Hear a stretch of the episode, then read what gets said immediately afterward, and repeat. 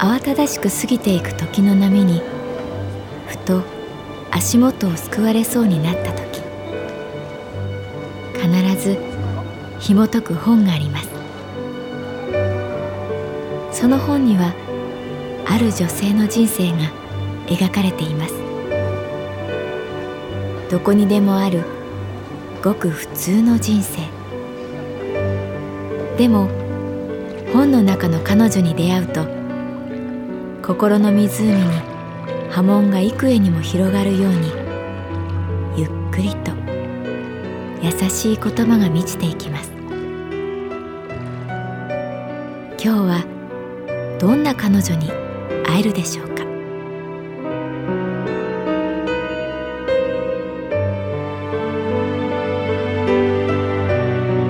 サウンドライブラリー。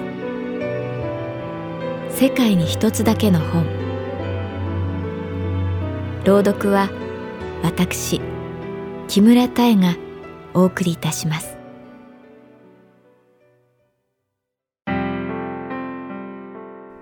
私の名前は月原かな子。39歳。旅行会社に勤めている。どうも昔からタイミングが悪いというかここぞという時に風邪をひいたり怪我をしてきたような気がする。遠足の前日に高熱を出す。に始まって最もひどかったのが就職試験の時だった。面接の参考書を熟読しているはずが机に突っ伏したまま寝てしまい薄着だったせいで背中がゾクゾクする。あ、やばいな。と、駅でスタミナドリンクをぐいと飲むが、時すでに遅し。体温計で測らなくても、かなりの熱が出ていることは分かった。ふらふら、ゾクゾク。そこに、ムカムカも加わった。せっかく一次試験をパスしたのに。今日の集団面接をクリアすれば最終面接だったのに。暗淡たる気持ちで電車に揺られる。急にめまいがして視界がどんどん暗くなっていった。駅のアナウンス人々のざわめきが遠のいていく。ああ私倒れる。そう思った時近くの席に座っていたおばあさんが私の異変に気づき私を座らせてくれた。そこまでは覚えていた。ふと気がつくと目的の駅はとうに通り過ぎていて「大丈夫?」おばあさんが私を見ていた。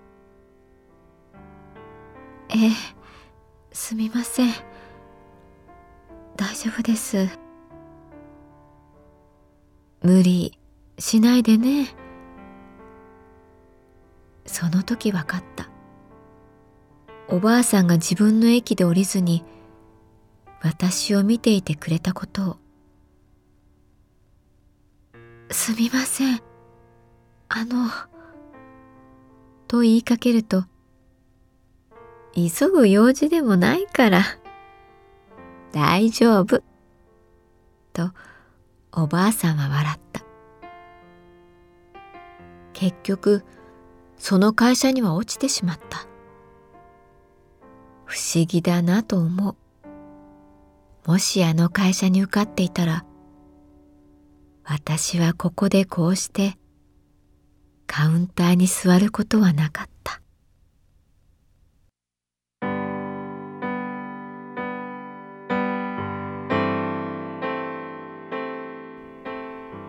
ショパン聞きに行きませんか？成美さんからメールが来たのは新緑が眩しい木曜日の午後。合う薬が見つかったので血液の値も順調に回復しているらしい。せっかくの外出許可、できたら大きなホールでクラシックが聴きたくて、いつもはイヤホンで聴いてるだけですから。クラシックに詳しいわけではないけれど、確かにショパンのピアノ協奏曲第1番は耳なじみがあった。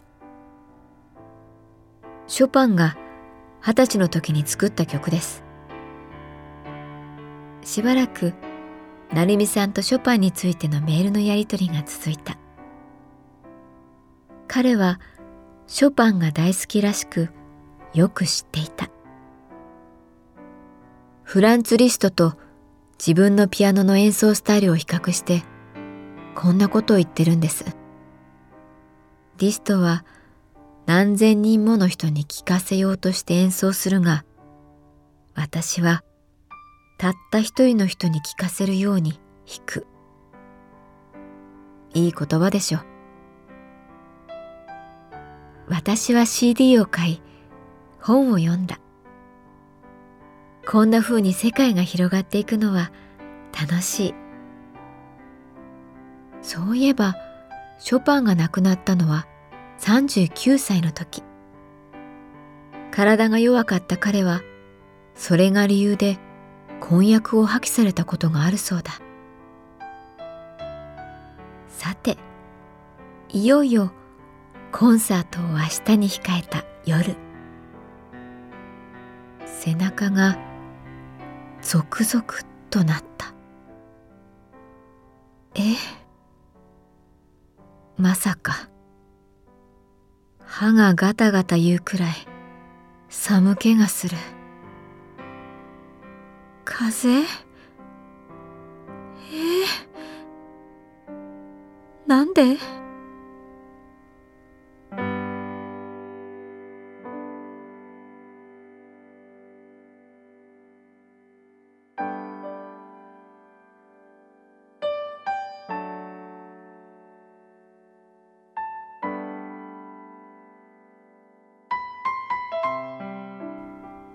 コンサートがある土曜日の午後、病院に行った。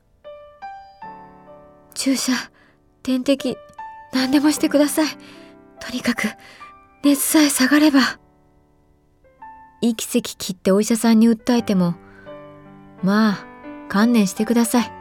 風邪っていうのはね、これはこれで意味があるんです。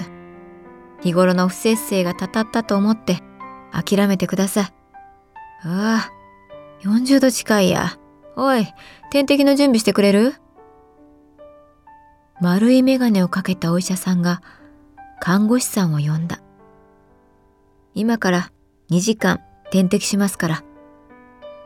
えー、ダメです。間に合わなくなっちゃう。ショパンが、コンサートが、私、ダメです。え？何？どっか行くつもりなの？無理だよ。だから観念しなさいって。慌てて成美さんにメールを打つ。残念だけど、またいつでも行けますよ。ゆっくり体、休めてください。お大事に。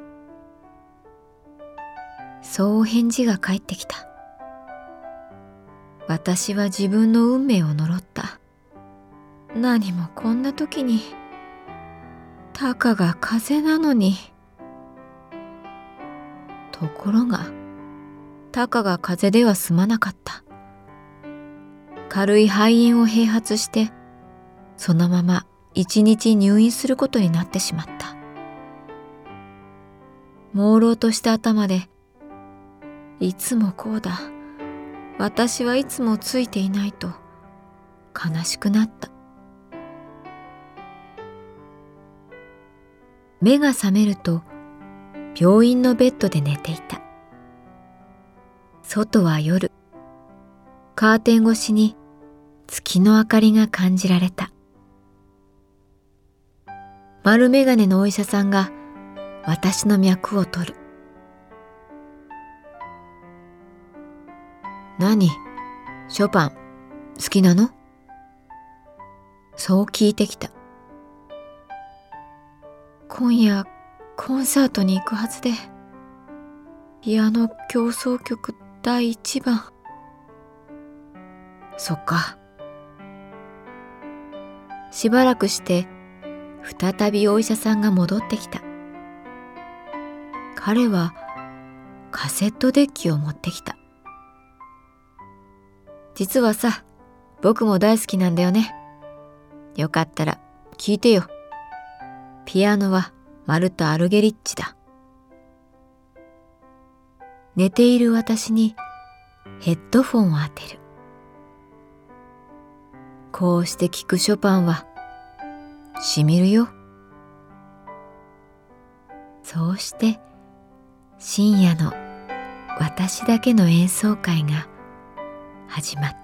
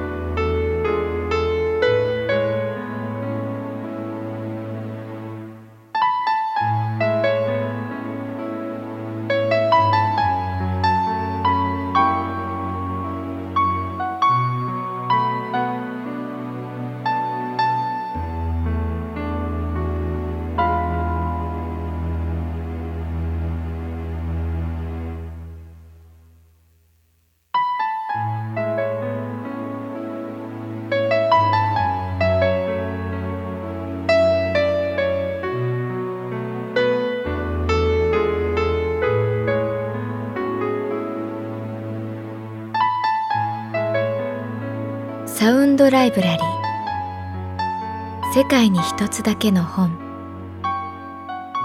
作。北坂雅人。演出。高橋智彦。朗読は私木村多江でお送りいたしました。